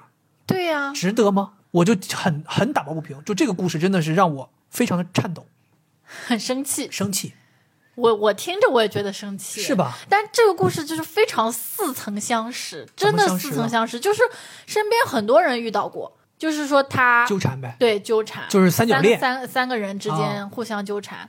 就是说，这个男的他可能有个白月光，就他心里面那个想得到又得到不了的一个女神，而且而且就是他说的那个那个女孩可能喜欢他，嗯这件事情也不一定啊，可能他换说是说是朋友，文字里面说的是高中女孩通过高中同学传递过来的一个信息，这应该不会有假吧？那这个女孩图什么呢？就这个这个高中女孩，所以我就说嘛，他们两个人的关系呢，没处理清楚之前，真的不适合有人介入到这个他们俩任何一个人的感情里。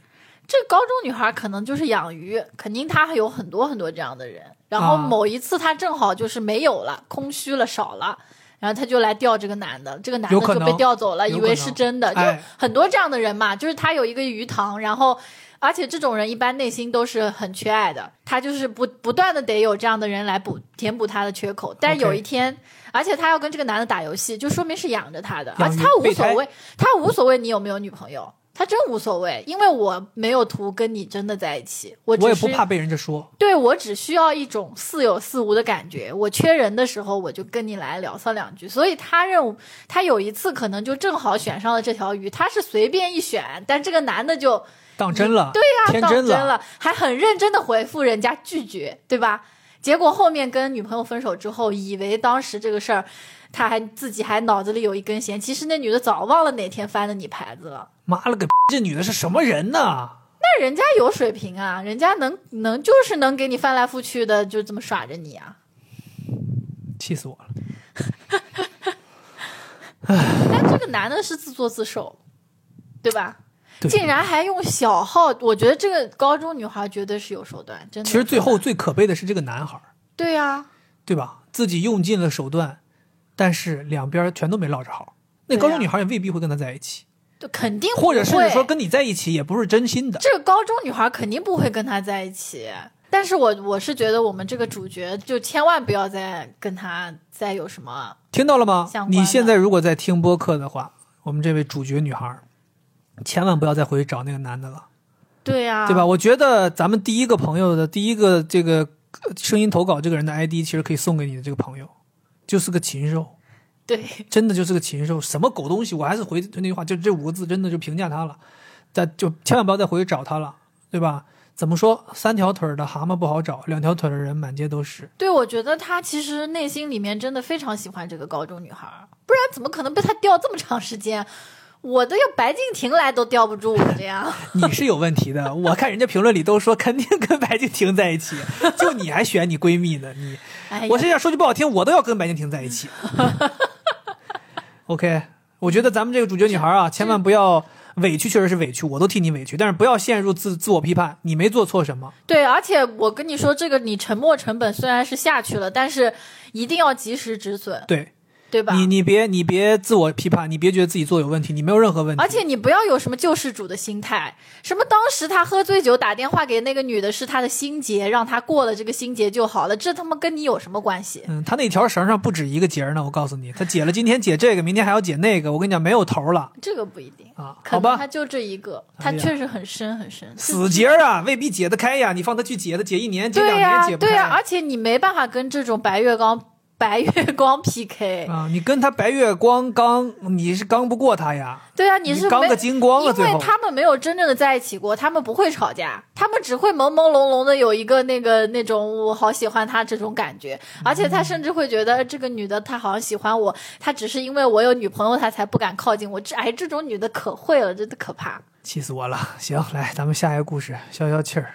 这个故事我觉得这个故事挺难分析，这故事挺难分析。我反正自己是没分析出来。哦，你不要讲你的观点了，直接直接讲故事啊讲故事啊然后让我听听。这故事挺挺挺挺难的。呃，他们两个人在一起，这个我们怎么来形容他呢？我觉得投稿的这个人是个男孩儿。嗯啊，我分析了一下这文字，投稿的这个人是个男孩这男孩说呢，他跟他的这个女朋友啊，两个人是小学加初中的同学，嗯挺有缘分的啊。嗯小学说，高中的时候两个人分道扬镳了，嗯虽然还一直保持联系，但是没有什么很深的交集。嗯但是呢，这个高中有一次联考，他说，然后这个女孩呢好像考成绩不错，就想发短信给他爸邀功。嗯但是巧的是呢，这个男孩跟他爸同姓，嗯这女孩就发错了，就发到这男孩这个手机上了。然后两个人就是因为这个事情有缘分嘛，然后就有了进一步的接触。然后后来呢，大家一起约着说，大一的时候寒假来上海迪士尼玩儿，玩完之后两人在一起了。嗯，然后说这两个人，他们两个人呢，一个人男孩是在长沙读书，是女孩在北京读书，而每年假期呢，两个人都会想办法去见面。有的时候是这个，对，有的时候是这个男孩去北京，有的时候这个女孩来长沙。嗯说有一年本来原定是男孩去北京，但是因为女孩有事儿呢，就是大家就改成了一起回老家，两人是一个地方的人，一起回老家。但是呢，也就是那那次，这个女孩提了分手，为什么？不知道为什么，他没说，啊就说就提分手。然后这男孩性格也很刚，女孩一提分手他就同意了。是结果呢，缘分没结束，就是那个假期，两个人在驾校考科目二，在考场上遇见了，然后这个女孩还主动过来找这男的聊天儿哎，最终呢，这个女孩考试过了，男孩挂了。这个这个男孩还说呢，就我这个考场失意，但是情场得意啊，所以这个没几天，女孩过来提复合，嗯，然后男孩性格依然很刚啊，女孩一提复合，他立刻同意了。这个叫刚啊，呃，就是反正就是两个人就这样，就就又在一起了听。你的。那又在一起了。然后就转眼到第二年呢，两个人国庆期间说约着去上海玩，但是最终因为男孩的原因没去成。嗯，没去成之后呢，就想说改个周边游，出来说玩也挺正常。但是女孩情绪一直都不太对，然后这个假期结束没多久就开始冷战，然后到十二月份他们俩就分手了。男孩说自己始终想到现在也没想明白这个分手的原因到底是什么，嗯想让我们帮忙分析分析啊，等一下，我刚才走神了，啊。就最后为什么又分手了？没有，就说本来一开始定说国庆一起去上海玩，嗯后来没去成，是男孩的原因没去成，改成了周边游。然后说周边游的时候，女孩虽然正常出来玩了，但是情绪一直不太对，然后回头就开始冷战，然后到十二月份就分手了。这个故事太模糊了，很难对，就是我也觉得就是很这个故事可能就不是很细致，就比较模糊比如。说第一次分手原因也没讲，对吧？我就是自己硬分析啊，嗯我觉得一方面可能有家里的原因，为什么？我是觉得就是、嗯就就是灵就是叫什么直觉，啊，觉得好像有家里原因嗯啊、有家里原因，因为你比如说前面第一次分手，他们两个人不是一到假期，要么有人去北京，要么有人来长沙，是是是但是那一次说因为家里有事儿，改成了一起回老家。是，我就是觉得可能家里就不希望你假期还他妈老往外跑，还是为了见一个男的。嗯，家里说那你回家，本来是他要去长沙，还是本来那个男的要去？本来定的是他留在北京，男的去北京找他。OK，估计家里是觉得你为啥要老留在学校那边呢？还要为了跟是为了跟这个男朋友见面，嗯就是可能希望他回家。我觉得可能家里面反对有一部分因素。然后第二个呢，我觉得就是这个女孩可能去上海玩这个事儿，在她心里也挺重要的，因为这个男的没没去成，可能女孩心里头也有不爽的地方。有可能，所以我们这个事情呢，也没怎么说吧，也没真的分析不不分析不太出来，因为它确实这个信息量比较少。对，对，但是呢，我是根据这件事儿，我想说一个什么事儿啊？嗯，呃，他们两个人是小学加初中同学，是这个缘分真的很难得。是，然后高中又这个因为一些原因又还有还产生了一些缘分，其实这种感情是很难的。如果说能坚持下去，其实真的挺好的。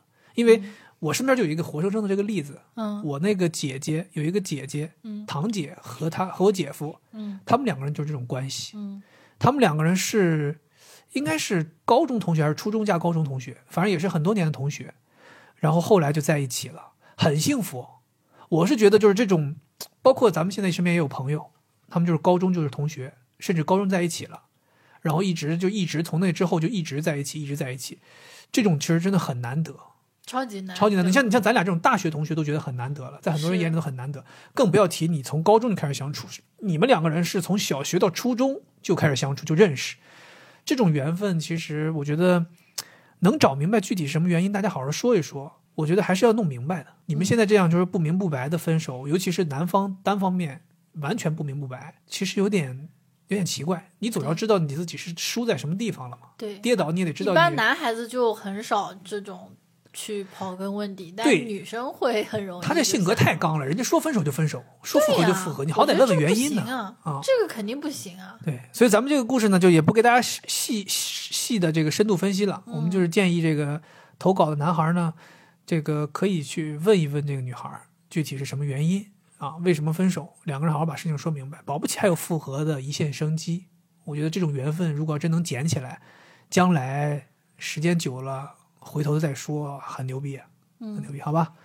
反正我我是就是很不负责任的想一下，就是觉得这个男孩子他没有太多就是解决问题的能力，就是人家一说分手他就立马同意，哦，人家说什么家里有事儿不能留在北京了，也不想着说我们能不能解决，包括去上海这事儿，因为有事儿也就耽误了。就是他好像比较自己的主观能动性比较差，嗯，就是喜欢随波逐流这这种感觉。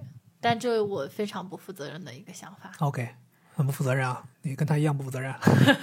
行吧，反正我们还是希望这个男孩能够，呃，去找找真正的原因，还是希望你们两个人如果能破镜重圆，肯定是最好的。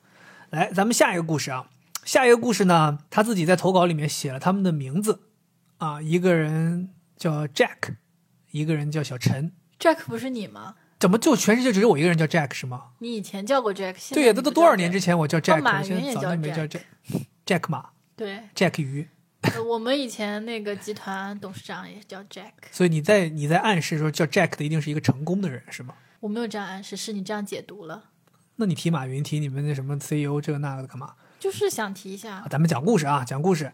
这是一个来自 Jack 和小陈的一个故事、啊。Jack 是男生啊，是他投稿的。他说他自己跟女朋友在一起一年了，他自己有一个非常严重的问题，嗯就是有拖延症，OK，非常严重的拖延症。他说他什么都拖延，嗯嗯他就因为这个事儿经常跟女朋友吵架。嗯他说他自己最严重的一件事儿啊，是最严重的一件事儿就是，他们家里的湿厕纸用完了，说他们家采购这些生活用品都是女朋友负责。嗯然后这次呢，他就主动申请，说我来买。结果一直没买，哎，你还猜对了。结果呢，他就始终拖延没有下单，说已经过了两个礼拜了。笑死了。他女朋友就问他说：“那我想问一下，这个湿厕纸为什么还没到啊？”你知道他怎么说？快递没发他说在路上了。哦，他说在路上了，但其实他根本就没下单，他就瞎编瞎话说在路上了。然后呢，他自己就告诉自己说：“我明天一定得下单，不下单就露馅儿了。”但是呢，他明日复明日了，明日复明日，明日复明日啊。后来有一天，他女朋友实在受不了了，说：“你现在必须给我看一看你的订单，嗯我要看你的订单。”这个时候他才纸包不住火，他说：“我才承认我没有下单。”然后被他女朋友真是一顿臭骂，一顿臭骂。必须的呀。对，但是他也自己完全知道是自己的错，他也不敢说啥。对然后后来他就这个下单了。哎，你以为这就结束了吗？下单还他妈给下错了，下错了。他女朋友让他说你要记得要买一箱，他就买了三包回来。这种东西肯定是你买的越多越划算嘛。三包是那种小包三包还是三提？那他没说嘛，肯定是三包湿厕纸啊，就跟湿纸巾一样，一盒一包一包买三包嘛。哎呀，他说这个还没完，这没完。他说就在他给我投稿的前一天，他说他跟他女朋友两个人在新天地，他女朋友给他买了一份新年礼物，嗯。然后两个人就很开心，路过了一家化妆品店，嗯。他女朋友想起来了，说他曾经答应过女朋友，十二月份的时候会给女朋友买一份化妆品作为礼物。嗯。男孩呢，当时就是也没多想，就说我过啊，那我过几天下单，我还没买。嗯。这一下女朋友气坏了，你自己答应的好好的，嗯。对吧？十二月份，嗯。现在已经二月份了，嗯。你还告我你要过几天下单，嗯女朋友就就就又生特别生气了。然后后来就女朋友也不想说这个现这个叫什么，呃，还要排队打车回家了。女朋友一气之下叫了一辆豪华车回家。他说啊，他们两个人打车回家，平常是用十九块钱，但这次花了一百六十五。我好喜欢他女朋友。对，所以呢，就是我觉得他也没有希望我们帮他辨辨别谁对谁错了。这个事情，这个责任也是很明晰了啊，他全责嘛。又是他全责他他这个全责嘛，十二分扣驾照嘛，就就就拉进去拘留就完了。他这个他全责。啊这湿厕纸真的把我震惊了。不过，哎，我这里可以提一下六维姑娘，她的，因为她学心理学的，她的研究生就是一直在研究这个拖延症的事情。哦，是吗？嗯，对，然后呢，有什么成效吗？所以我就想说，他这个故事我们没办法帮他辨别谁对谁错，因为责任太明晰了。所以我觉得我们是不是应该可以给他一些建议，怎么去改善他这个拖延症？六维姑娘她其实研究的是积极拖延，就是拖延有两种，一种是消极拖延，一种是积极拖延。就积极拖延的意思就是你是可以完成的，你是可以在 deadline 之前完成的，你只是把你的所有工作都积压到后面去完成。这个其实没有什么影响，因为它没有影响到你做事情，结果。对你没影响到结果嘛，嗯对吧？而且你日复一日这样在做，你一直没有做出改变，那就说明它还在你的承受范围内。虽然你可能在抱怨说想要改但你就是没改，然后也没有让你有什么。他这一瞅就是消极对。他这个太过分了，这怎么办呢？我关键是正常拖延症都是因为你要完成一个任务，它可能比较难，或者你比较在意结果，嗯所以你有完美主义，或者你畏难了，所以你不迈出一迈那一步。嗯，他这个厕纸有什么难的吗？我觉得他这个问题啊，这个我可以给他一个建议，嗯也是我自己在用的一个建议。嗯我有的时候会犯跟他类似的事情呢，是什么情况呢？就是我手里有太多事儿了，嗯但是因为事情多，你有的时候就是一事情一多，你就不知道该先做哪个后做哪个，嗯以至于你可能就哪个都不做了。嗯你就比如举个例子，我现在要发快递，我现在要拍照片，我现在要写一个简介，我现在要发一个微博，我现在要干一这个干那，最后我什么没干，然后结果我坐那儿吃东西吃了有十五分钟，或者说我看电视看了一小时，是经常对，会这样。那我后来怎么解决自己这个问题呢？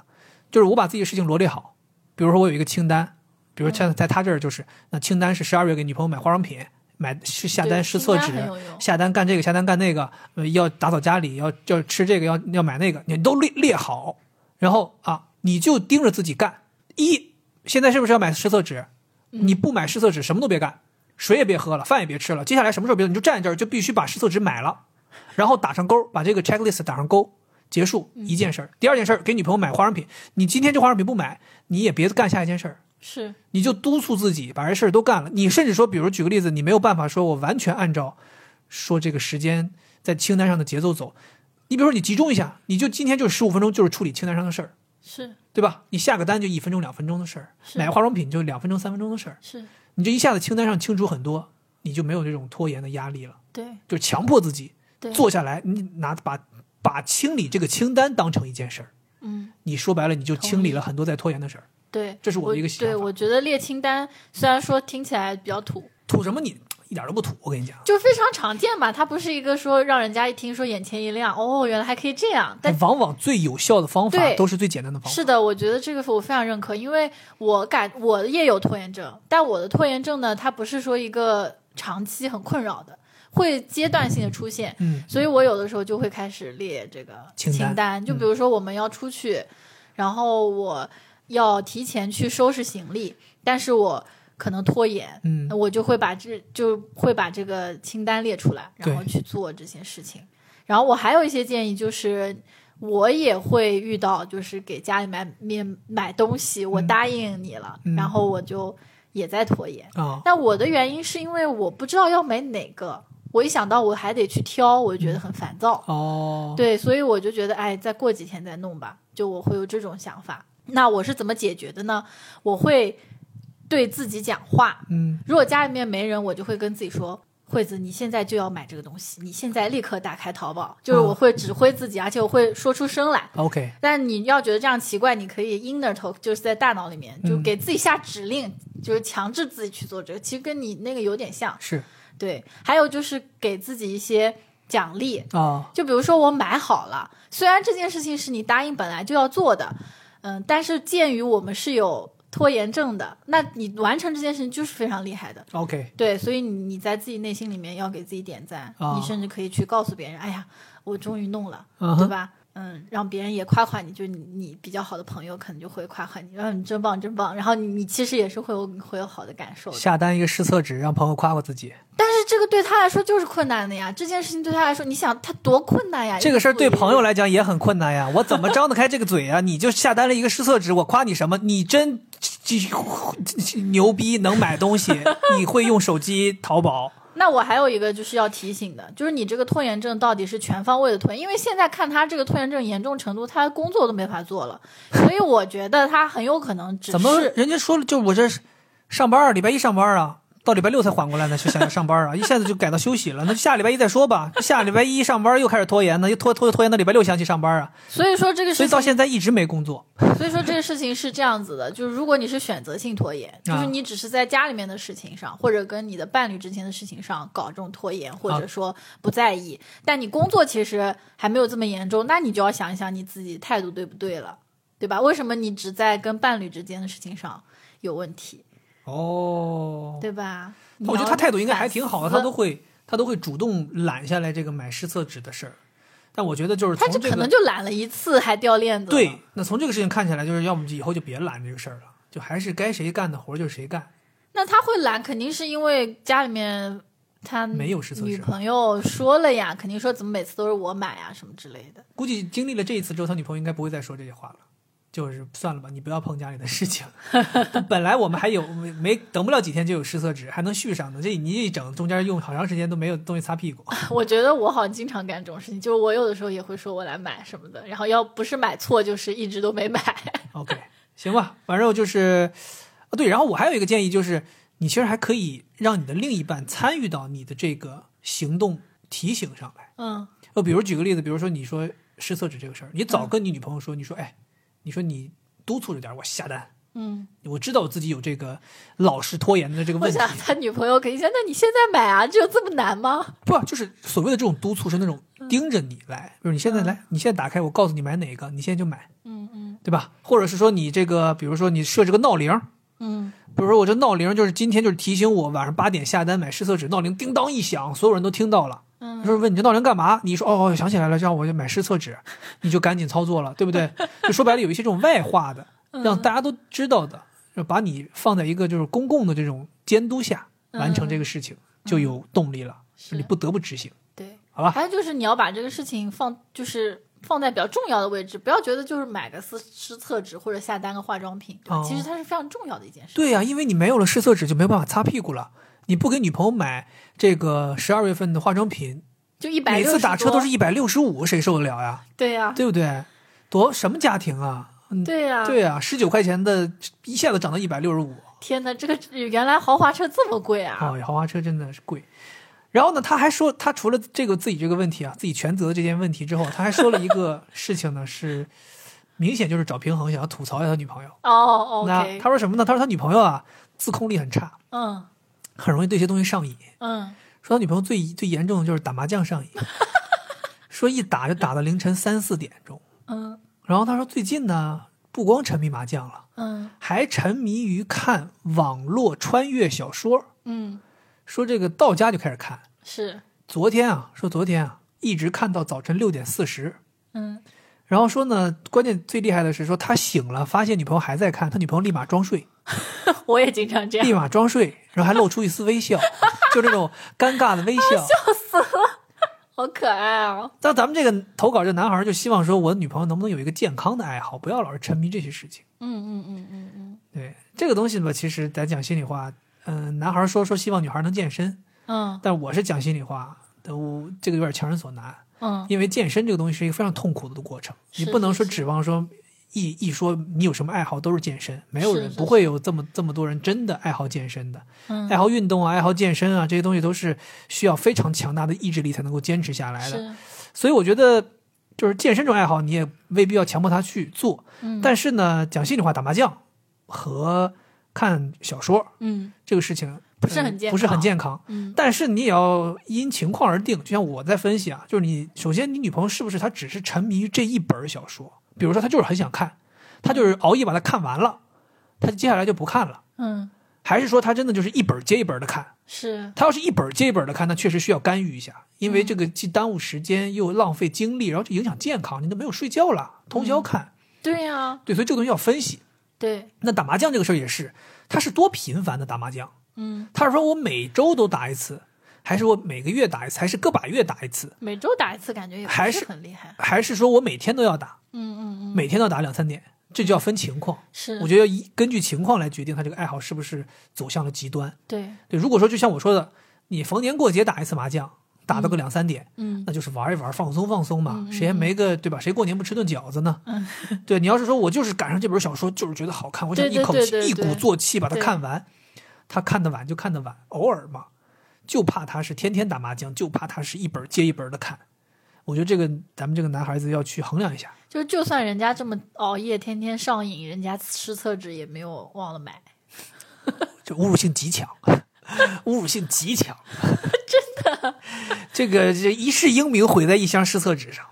对，不过我觉得这个女孩她这个这个爱好确实有一点儿不太健康哈，不管是这个熬夜看书还是打麻将，打麻将本身就不健康嘛，对吧？关键还有就是说，你这个打麻将赌不赌钱？要赌钱的话，那就更不行了。不赌钱的话，你可能就是一个益智游戏。哎，但我跟你说，我我这边有一个例子，就是我爸妈其实年轻的时候有一段时间、啊，我爸妈也是，不是我爸妈不是打麻将，你别着急给我们打往一堆儿话啊。嗯，你他爸妈是打牌麻，将，我爸妈不打牌不打麻将。我爸妈有一段时间看间碟片，对沉迷过一段时间我爸妈也看，看电视剧，对啊，就是那个黑冰，对对对，黑冰那个什么，行动，突围行动还是反正就是一这中中完六组，啊，对那有一段时期啊，我父母就是特别沉迷于我们家也是，对看那个碟片，那个碟片机里面可以放三个碟片。对对然后冬天的时候，你想我们南方嘛，就是要过去换。啊，如果这三个都看完了，就要过去换。他们两个还要石头剪刀布，就输了的人过去看，过去换，因为冷嘛，要被窝里面跑出去。对，然后那段时间呢，我爸妈就是真的经常就是通宵，真的不夸张啊我爸妈，也通宵。通宵啊！我那个时候作为小孩是难以理解通宵这个事情的，嗯我觉得太夸张了。嗯，对，我爸妈还通宵打麻将。但是就是怎么说吧，过了这段时间就好了。对，有一段时间特别需要，也有可能就是我觉得是每个年龄段都会经历。你看，咱们两个人当年看《Running Man》也经历过这个日夜颠倒啊，对每天晚上五点钟起床，吃吃饭完就开始看《Running Man》，一口气看到早上起来八点，然后睡觉。嗯莫名其妙。其实说白了，咱反过来也依然可以看，为什么非要大半夜看？嗯哼，对，就是确实半夜看东西，半夜玩东西，有一那种夜深人静，这世界只有你在享受生活那种感觉，还挺好的。对。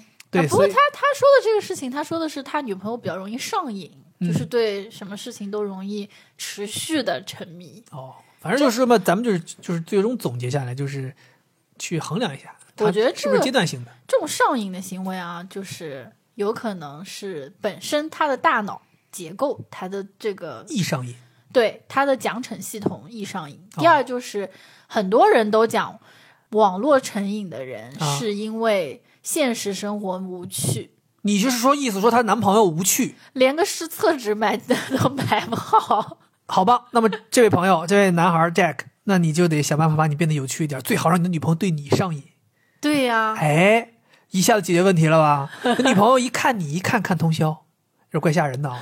你搁那睡觉，女朋友就搁那瞪着你，一瞪瞪到六点四十，你一睁眼，女朋友 两个人就是，哦，所以，所以我觉得这么说的话，我还就担心她的情绪，就是这个女孩就是喜欢熬夜，有可能是有一些情绪问题、睡眠问题，她晚上睡不着觉，她才会去看那些东西。哦，这个也有可能。行吧，反正我们就尽力帮你们分析到这儿啊。那具体怎么解决，我们也提出了一些，包括在拖延症，包括在判断他是不是真正的成瘾这上对她提出一些。好好的就关心一下你女朋友，关心一下吧，然后让他的生活变得有趣一些，这样对他就不用再依赖这些其他东西来作为有趣的事情了。对，不要不要拖延了啊！嗯这件事情不要拖延，尽快去关心。好，咱们这个可能听到现在有很多朋友还没有很尽兴啊，因为这个觉得还有很多有意思的故事没讲。但是因为像我开头说的啊，咱们这个内容因为时间可能有点太长了，是塞在一期里面呢，怕大家听起来有点累，所以我们。啊、拆分成了两期。那么刚才前面听到的那些呢，是废话连篇情人节特别企划的上半期的内容，然后我们会尽快的给大家更新出呢下半期的内容。是呃，这里要提醒大家一下哦，下半期的内容呢可能会更精彩啊，因为随着我们录制时间的越来越长，我和惠子之间也会产生越来越多的火药味儿啊。我们甚至在后半期还出现了很多争吵的这个片段啊，后面都根本没讲人家故事。啊，这后面我们两个人都已经撕巴起来了哦。然后呢，我们在这里稍微放上几段啊，下半期的内容大家可以先听一下。你看，当年他要不是真的喜欢我说出口，这个能不能别讲了？我觉得你很烦哎！哎，你自己都在文章里面写的，你这个人有毛病。哇，你凭什么看上我呀？对呀、癞蛤蟆想吃天而且鹅肉啊，你还要说这对我说我来说是一种褒奖，那为什么我要拿呢？这明明是他的问题啊！你是不是想解决问题啊？我是想解决问题，但这个问题是他的问题，得他解决。他能扶得上墙吗？钱不是万能的，不能因为有的人就这样就践踏你。但我觉得爱马仕是，拿尊严换钱吗？拿尊严换爱马仕吗？但你真的很喜欢这个人，然后这个人就告诉你我们可以在一起，但是我们暂时不公开。我告诉你，就这句话讲完，你就这句话讲完就混蛋理论。所以我觉得你有病啊！我就觉得你有问题啊！就是你就是要么就是故意搞我，要么就是你就是愚蠢。我的妈呀！这些人也太……朋友们，你们说我生活多难呐、就这些人，他觉得这都是正常的事儿啊。刚才那个忘带饭的人，我们在挑剔他吗？是我们过分挑剔了吗？看不见鞋边上那团纸的人，我们过分挑剔他了吗？这个烫了头忘了跟老婆说的人，我们在挑剔他吗？